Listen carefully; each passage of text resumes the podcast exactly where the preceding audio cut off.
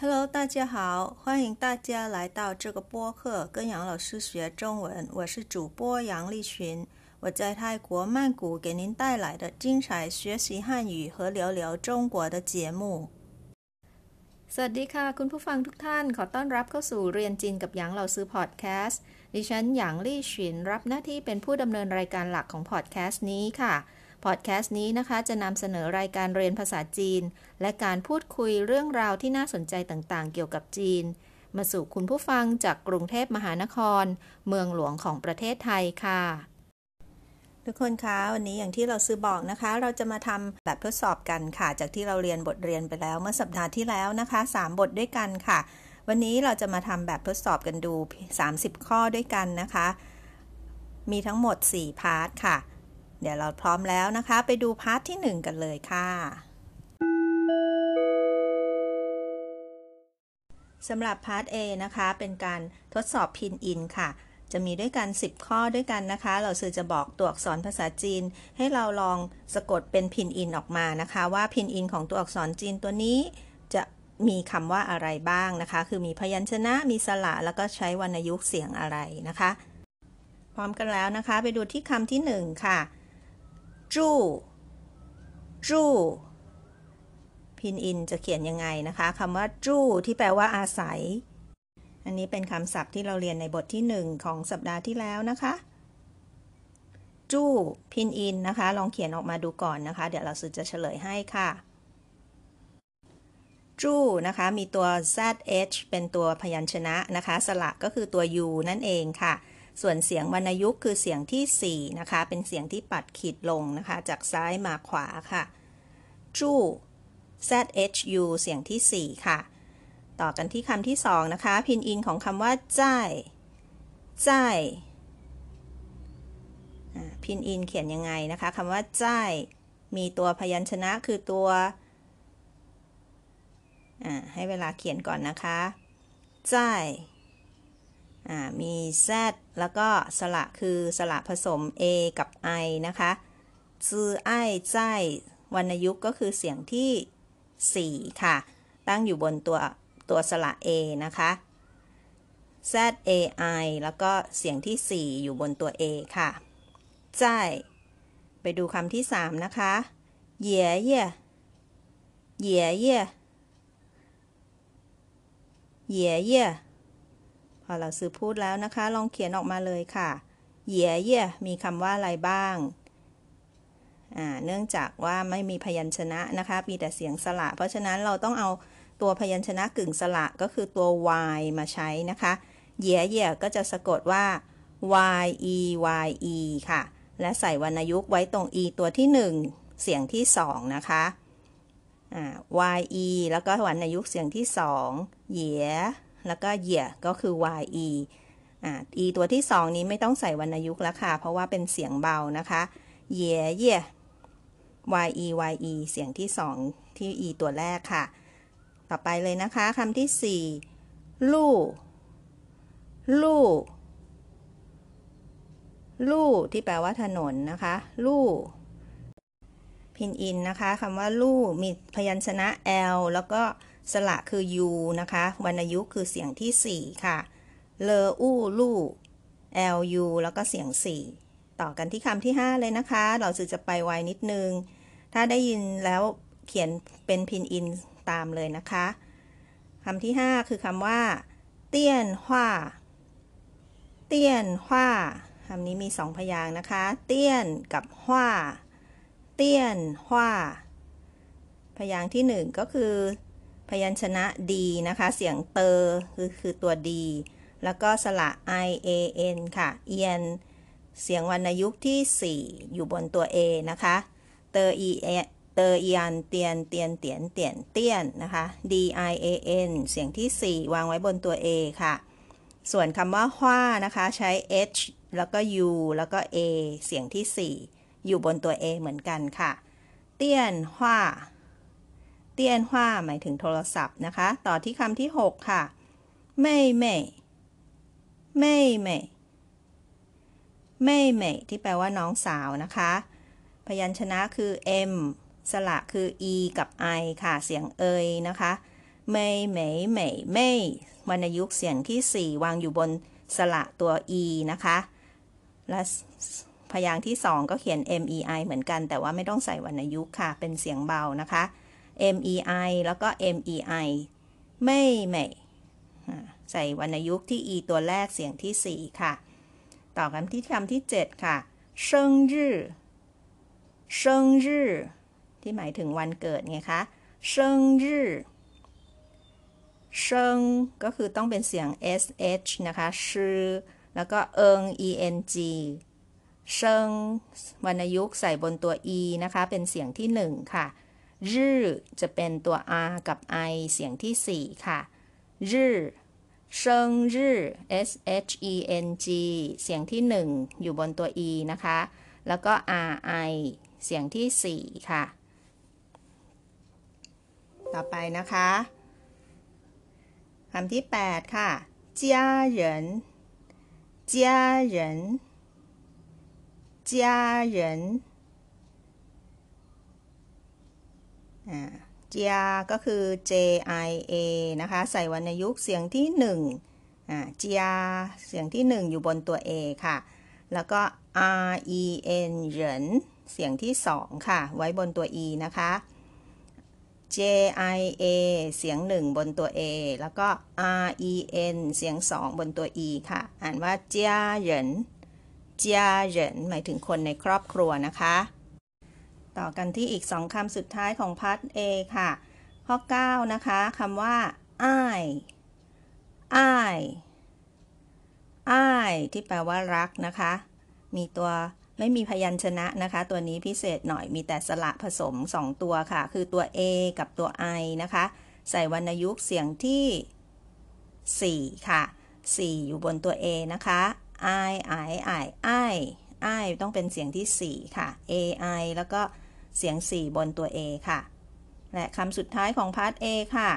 เย่เย่เย่เย่ที่แปลว่าเดือนนะคะ ตัวนี้เราต้องใช้พยัญชนะกึ่งสระตัว y มาช่วยอีกแล้วค่ะ เพราะว่าเป็นเสียง e a นะคะ เสียง u จุดๆ แล้วก็เสียง e ค่ะ e a แต่ว่า เนื่องจากมีพยัญชนะ y มาแล้วนะคะ เราก็ไม่ต้องใส่จุดๆไว้บนตัว u แล้วค่ะ แต่ว่าเวลาเราอ่านเราต้องอ่านเสียง e ไม่ใช่เสียง u นะคะคำนี้ y u e เสียงที่ 4 อยู่บนตัว e ค่ะเย่ y u e เสียง 4 บนตัว e นะคะเย่月 หมายถึงเดือนค่ะ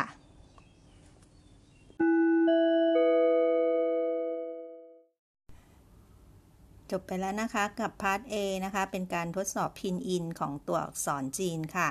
หรือว่าคำศัพท์จีนนะคะตอนนี้มาอยู่ที่พาร์ท B นะคะ พาร์ท B นี้เราจะให้เติมคำค่ะ แต่ว่าจะมีช้อยส์ให้เลือกด้วยนะคะ มีทั้งหมด 5 ข้อด้วยกันค่ะ พร้อมแล้วไปกันที่ข้อที่ 1 ค่ะ ตั้งใจฟังประโยคนะคะว่าเขาให้เติมอะไร ประโยคที่ 1 นะคะ我家住在花园路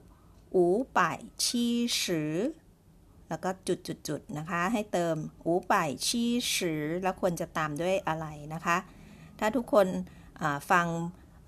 พอดแคสต์ของเราซื้อเมื่อสัปดาห์ที่แล้วนะคะ อันนี้จะอยู่ในบทที่ 1 เลยค่ะ บทเรียนบทที่ 1 บางคนถ้าไม่ต้องมีช้อยส์ก็ตอบได้แล้วนะคะ ว่าต้องตอบว่าอะไรแต่เดี๋ยวเราซื้อจะให้ช้อยส์ค่ะ เดี๋ยวเราซื้อทวนประโยคให้อีกครั้งหนึ่งก่อนนะคะ 我家住在花园路五百七十จุดจุดจุด A 号 B 电话 C 路 D 哪儿五百七十 A 号หรือว่า B 电话 C 路หรือว่า D 哪儿คำตอบก็คือ เฮ้าค่ะอูป่ายชีสือเฮ้าพูดถึงเลขที่บ้านนั่นเองนะคะ ต้องใช้คำว่าเฮ้าแปลว่าหมายเลขค่ะ ถ้าเตียนว่าแปลว่าโทรศัพท์นะคะ ลู่แปลว่าถนน ส่วนหนานั้นแปลว่าที่ไหนไม่เกี่ยวกันกันตรงนี้เลยนะคะ ต่อไปไปดูข้อที่ 2 ค่ะ你家的电话号码是จุดจุดจุดแล้วใส่ question mark เครื่องหมายคำถามท้ายประโยคค่ะ แสดงว่าประโยคนี้ต้องการแสดงคำถามนั่นเองนะคะ ฟังอีกรอบค่ะ你家的电话号码是 จุดจุดจุด question mark A มา B 哪儿 C 多少 D 多大อีกรอบนะคะ ข้อ 2你家的电话号码是จุดจุดจุด A 吗 B 哪儿 C 多少 D 多大คำตอบก็คือ ข้อ 4 ค่ะ ตัวเฉา你家的电话号码是多少หมายถึงเบอร์โทรศัพท์ที่บ้านเธอเบอร์อะไรนั่นเองนะคะ ต่อกันที่ข้อที่ 3 ค่ะ我จุดจุดจุด兄弟姐妹อ่า我แล้วให้เติมนะคะ兄弟姐妹 我แล้วใช้กริยาอะไรดีนะคะ มาดู choice ค่ะ ข้อ A 有没ข้อ B 没有ข้อ C 有没有และข้อ D 不有ควรจะเป็นอะไรนะคะ อย่าลืมนะคะ นี่เป็นประโยคธรรมดาไม่ใช่ประโยคคำถามนะคะ อันนี้เพราะว่าลงท้ายด้วย full stop ธรรมดาค่ะ ฟังดีๆนะคะ我จุดจุดจุด兄弟姐妹 A 有没 B 没有 C 有没有 D 不有คำตอบก็คือข้อ B ค่ะ我没有兄弟姐妹ฉันไม่มีพี่น้องนั่นเองนะคะ ข้อที่ 4 ค่ะ我的家人都很爱我我จุดจุดจุด爱他们 我的家人都很爱我我จุดจุดจุด爱他们ให้เติมหมออะไรไอ้ทำเหมือนนะคะ ข้อ A เหอข้อ B โต ข้อ C เหยและข้อ D เหมยอีกครั้งนะคะ我的家人都很爱我我จุดจุดจุด爱他们 A เหอ B โต C เหย D เหมยข้อนี้ต้องเลือกที่ความหมายนะคะ คำตอบก็คือข้อ C ค่ะเหย่我的家人都很爱我我也爱他们ก็คือคนที่บ้านเรารักทุกคนนะคะ รักฉันมากเลย ฉันก็รักพวกเขาเหมือนกันนะคะเหย่แปลว่า ก็เหมือนกันนะคะ ก็ด้วยเหมือนกัน我也爱他们ใส่ไว้หลังประธานหมอนะคะ ต่อไปข้อสุดท้ายของพาร์ท B ค่ะฟังประโยชน์ดีๆนะคะ ว่าเขาให้เติมอะไรดี我妹妹จุดจุดจุดทู่我妹妹จุดจุดจุดทู่ A 日 B 生 C 是 D 数我妹妹จุดจุดจุดทู่ A 日 b 生 c 是 d สูคำตอบก็คือข้อ d สูค่ะหัวไม่ไม่สูทู่น้องน้องสาวของฉันเกิดปีกระต่ายค่ะคำว่าสูตัวนี้นะคะ เกิดปีตามด้วยปีนักกษัตริย์ของจีนนะนะคะ ที่มี 12 สัตว์ด้วยกันค่ะ ถ้าเกิดข้อ C คำว่าชื่อแปลว่าคือนะคะหรือว่าเป็นเขาบอกว่าหมอไม่ไม่เป็นกระต่าย อันนี้ความหมายก็ไม่ใช่แล้วนะคะอ่าต้องเลือกข้อD ค่ะ 属 属兔 นะคะ 我妹妹属兔 น้องเกิดปีกระต่ายค่ะ ผ่านไปแล้ว2 part 15 ข้อครึ่งหนึ่งแล้วนะคะ เรามีทั้งหมด 30 ข้อด้วยกันค่ะ เพื่อไม่ให้เสียเวลานะคะ เราไปต่อที่ part C กันเลยค่ะ part C นี้นะคะให้เราเลือกประโยคที่เรียงได้ถูกต้องค่ะ จะมี choice ให้เลือก 4 ข้อนะคะ ให้เราเลือกว่าประโยคไหนเรียงได้ถูกต้องตามหลักไวยากรณ์ของจีนนะคะ หรือว่าตามบทเรียนที่เราเรียนมานะคะ เมื่อสัปดาห์ที่แล้ว ใครที่จำไม่ได้กลับไปทบทวนบทเรียนกันก่อนนะคะ แล้วค่อยมาลองทำเทสในครั้งนี้ดูค่ะพาร์ท C นี้นะคะมีทั้งหมด 5 ข้อด้วยกันค่ะ ไปเริ่มกันเลยนะคะ ข้อที่ 1 ให้เลือกเรียงนะคะ ว่าประโยคไหนเรียงได้ถูกต้องข้อ A เขาบอกว่าหนีหนาเจียจู้ใจหนีหนาเจียจู้ใจข้อ B หนีเจียใจาหนีหนา C หนีเจียจู้ใจหนาหนีเจีย哪และ D นะคะ哪儿你家 หนาหนีเจีย หลายคนได้คำตอบแล้วนะคะ เก็บไว้ในใจก่อนค่ะ อย่าเพิ่งเปิดเผยให้ใครรู้นะคะอ่าเดี๋ยวเราซื้ออ่านอีกรอบหนึ่งแล้วเราค่อยมาเฉลยกันค่ะว่าเราถูกต้องหรือเปล่านะคะ ข้อ A หนีหนาเจียจู้ใจ B หนีเจียใจจู้หน C หนีเจียจู้ใจหนและ D หนาหนีเจียคำตอบก็คือข้อ C ค่ะ ถูกต้องนะคะคำตอบสุดท้ายค่ะหนีเจียจู้ใจหนาบ้านของเธออยู่ที่ไหน อันนี้เป็นการเรียงประโยคที่ถูกต้องนะคะ ไปดูต่อที่ข้อที่ 2 ค่ะ ฟังดีๆนะคะ ประโยคนี้ยาวนิดนึงค่ะ แต่ว่าเป็นประโยคที่เราคุ้นเคยมากนะคะ มาจากบทเรียนของเราเลยอ่าฟังนะคะ เราสื่อจะอ่านข้อละสองรอบก่อนนะคะ ข้อ A 我家住在五百七十号花园路。 我家住在五百七十号花园路。B 我家在住花园路五百七十号。B 我家在住花园路五百七十号。C 我家在住五百七十号花园路。C 我家在住五百七十号花园路และข้อสุดท้ายนะคะ D 我家住在花园路五百七十号。D 我家住在花园路五百七十号ลองเลือกคำตอบกันดูนะคะ แล้วก็ลองทวนกันอีกครั้งหนึ่งค่ะ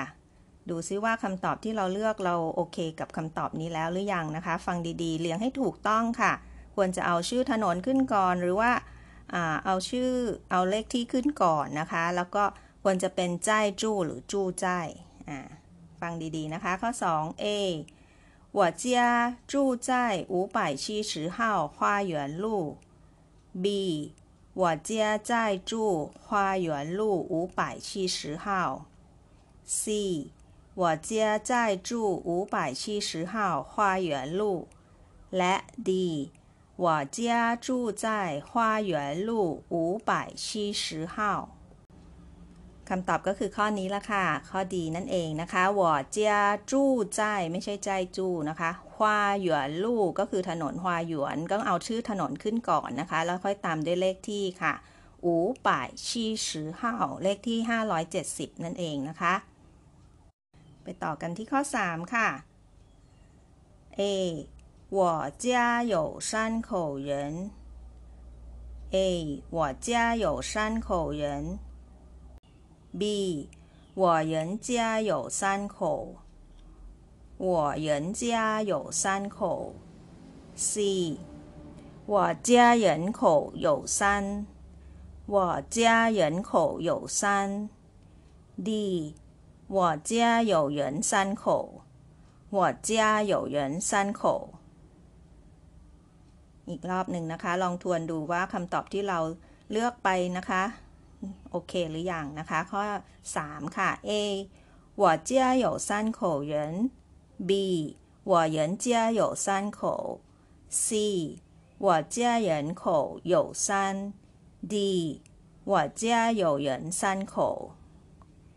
คำตอบก็คือข้อ A ค่ะ我家有三口人ที่บ้านฉันมี 3 คนนะคะ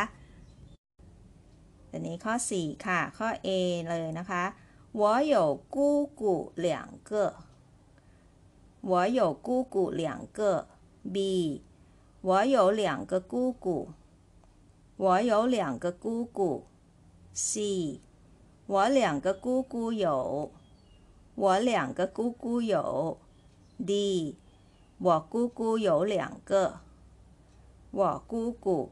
有两个。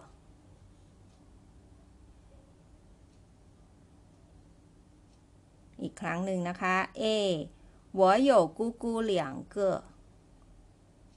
B 我有两个姑姑 C 我两个姑姑有และ D 我姑姑有两个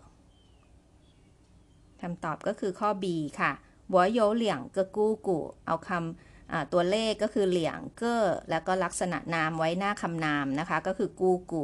ฉันมีคุณอาหรือคุณป้านะคะ คุณอาผู้หญิงหรือคุณป้าสองคน เหลี่ยงก็กู้กุ ไม่ใช่กูกูเหลี่ยงเกอร์ผิดนะคะ ต่อไปข้อ 5 ค่ะ สุดท้ายแล้วของพาร์ทซีนี้นะคะ เลือกประโยคที่เรียงถูกต้องอไปดูข้อ A กันเลยค่ะ我十二号四月出生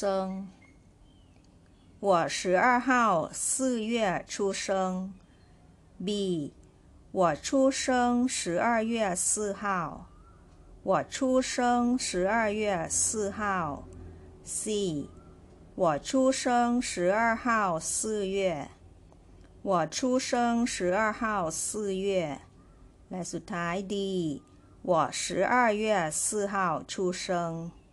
我十二月四号出生ได้คำตอบกันแล้วนะคะ ควรจะเอาเดือนหรือเอาวันที่และเอากริยาวางไว้ตรงไหนนะคะ ไปดูอีกรอบหนึ่งทวนดูค่ะ ข้อ A 我十二号四月出生 B 我出生十二月四号 C 我出生十二号四月และ D 我十二月四号出生คำตอบก็คือข้อดีค่ะ我十二月ขึ้นต้นด้วยเดือนก่อนนะคะ ก็คือเดือน 12 หรือเดือนธันวาคม ซื่อห้าก็คือวันที่ 4 ชูเชิงคือคำกริยาค่ะ หมายถึงเกิดนะคะ เราต้องแปลจากข้างหลัง ฉันเกิดวันที่ 4 เดือนธันวาคม ต้องเรียงเรียงแบบนี้นะคะ เอาเดือนแล้วก็ตามด้วยวันที่แล้วกริยาไว้ข้างหลังสุดเลยค่ะ จะได้ประโยคว่า我十二月四号出生เป็นการเรียงลำดับที่ถูกต้องในไวยากรณ์จีนค่ะ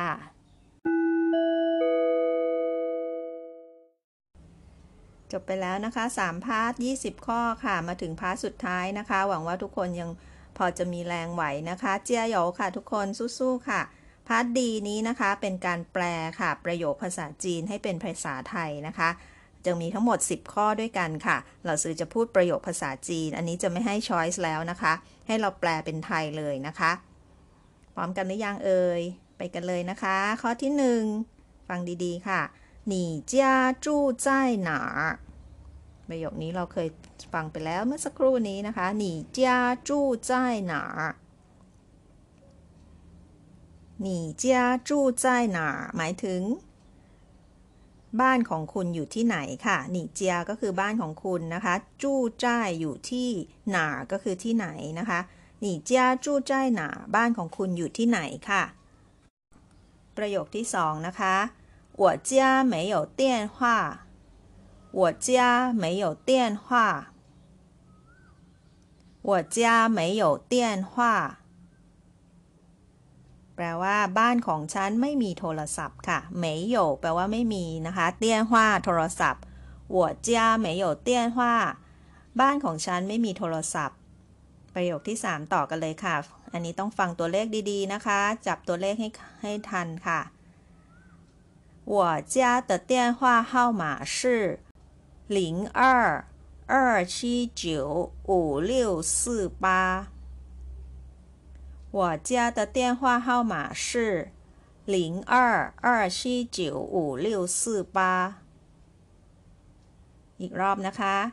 我家的电话号码是零二二七九五六四八 หมายเลขโทรศัพท์ที่บ้านของฉันก็คือหลิงเออก็คือ 02 2 7 9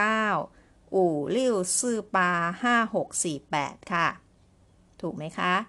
022795648 ต่อที่ประโยคที่ 4 ค่ะ我家有爷爷和奶奶我家有爷爷和奶奶 我家有爷爷和奶奶ข้อนี้ไม่ยากเลยนะคะ ถ้าใครรู้คำศัพท์ว่าเย่เย่กับไหนไหนคือ สมาชิกครอบครัวคนไหนนะคะ เราก็จะแปลได้ค่ะ เย่เย่ก็คือคุณปู่นะคะ แล้วก็ไหนไหนก็คือคุณย่านั่นเองค่ะ我家有爷爷和奶奶บ้านของฉันมีคุณปู่แล้วก็คุณย่าค่ะ ไปดูประโยคที่ 5 ค่ะ你姑姑住在哪儿你姑姑住在哪儿 你姑姑住在哪儿กูกูก็คือป้าหรืออาผู้หญิงใช่ไหมคะ ก็คือคุณป้าหรือว่าคุณอาผู้หญิงของคุณอาศัยอยู่ที่ไหนนั่นเองค่ะหนีกูกูจู้ใจหนา คุณป้าหรือคุณอาของคุณอาศัยอยู่ที่ไหน ข้อ6ค่ะ你有兄弟姐妹吗你有兄弟姐妹吗 你有兄弟姐妹吗อันนี้ก็เป็นประโยคคำถามเหมือนกันเหมือนข้อสักครู่นี้นะคะ你有兄弟姐妹吗兄弟姐妹ก็คือพี่น้องนะคะ ก็คือถามว่าเธอมีพี่น้องหรือเปล่านั่นเองค่ะ คุณมีพี่น้องหรือเปล่า你有兄弟姐妹吗ต่อไปข้อ 7 ค่ะ今天是我的生日今天是我的生日 今天是我的生日วันนี้เป็นวันเกิดของฉัน จินเทียนแปลว่าวันนี้ใช่ไหมคะเซิงยี่คือวันเกิด จินเทียนชื่อ我的生日วันนี้เป็นวันเกิดของฉัน ไปต่อกันนะคะ เหลืออีก 3 ข้อสุดท้ายค่ะ เจียโยค่ะทุกคนสู้ๆนะคะ ข้อ 8我属兔我属兔我属兔ฉันเกิดปีกระต่าย อันนี้ไม่ยากนะคะ ถ้าเรารู้จักคำว่าทู่ก็คือกระต่าย เราก็จะแปลได้ค่ะ ต่อไปข้อ 9 ค่ะ我二零一一年出生我二零一一年出生我二零一一年出生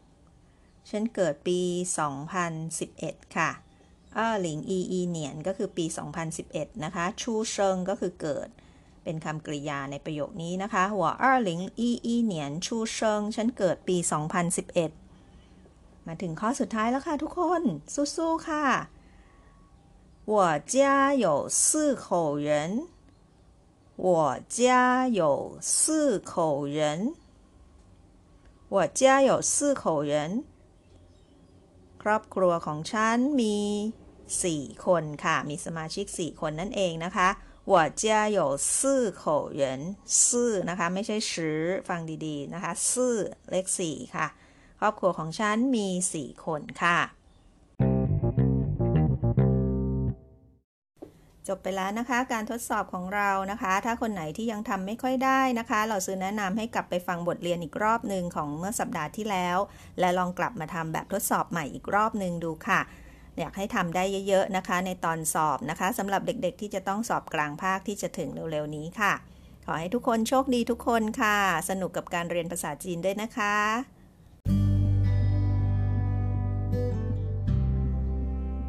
好了，今天的播客就到这了，感谢大家收听，咱们下周再见。